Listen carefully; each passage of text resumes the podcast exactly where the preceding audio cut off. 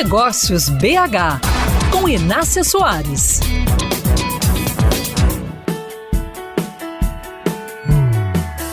Analisar dados e comportamentos para tentar identificar tendências é a tarefa número um dos empreendedores na hora de definir a estratégia do negócio para os próximos meses e anos. Todavia, eu sei que é difícil e que nem todos dão conta de fazer. Por isso, eventos como a NRF, o maior evento de varejo do mundo, realizado em Nova York, ajudam muito nessa tarefa. O presidente da CDL BH, que também comanda o Sebrae Minas, Marcelo de Souza e Silva, participou do evento e pedi para ele analisar a importância do bom atendimento, apontada pelos especialistas lá como o diferencial que poderá aumentar as vendas de uma loja. Só que o desafio primeiro será investir no time, segundo Marcelo.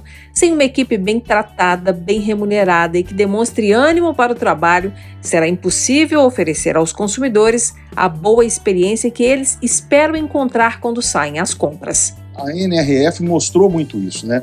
Faz parte do seu negócio cuidar bem de quem trabalha ali. É, muitos empresários não valorizam o recurso humano que ele tem ali. Nós temos que entender que aquela pessoa ali é muito importante dentro do nosso negócio. E o lucro que ele está tendo no seu negócio, ele precisa compartilhar um pouco mais com quem faz parte desse lucro, uhum. é importante. Depois da pandemia, as pessoas querem ser mais abordadas, elas querem conversar, elas querem pegar, ela quer que você ajude ela a escolher, ela quer fazer esse relacionamento que a pandemia trouxe isso de volta.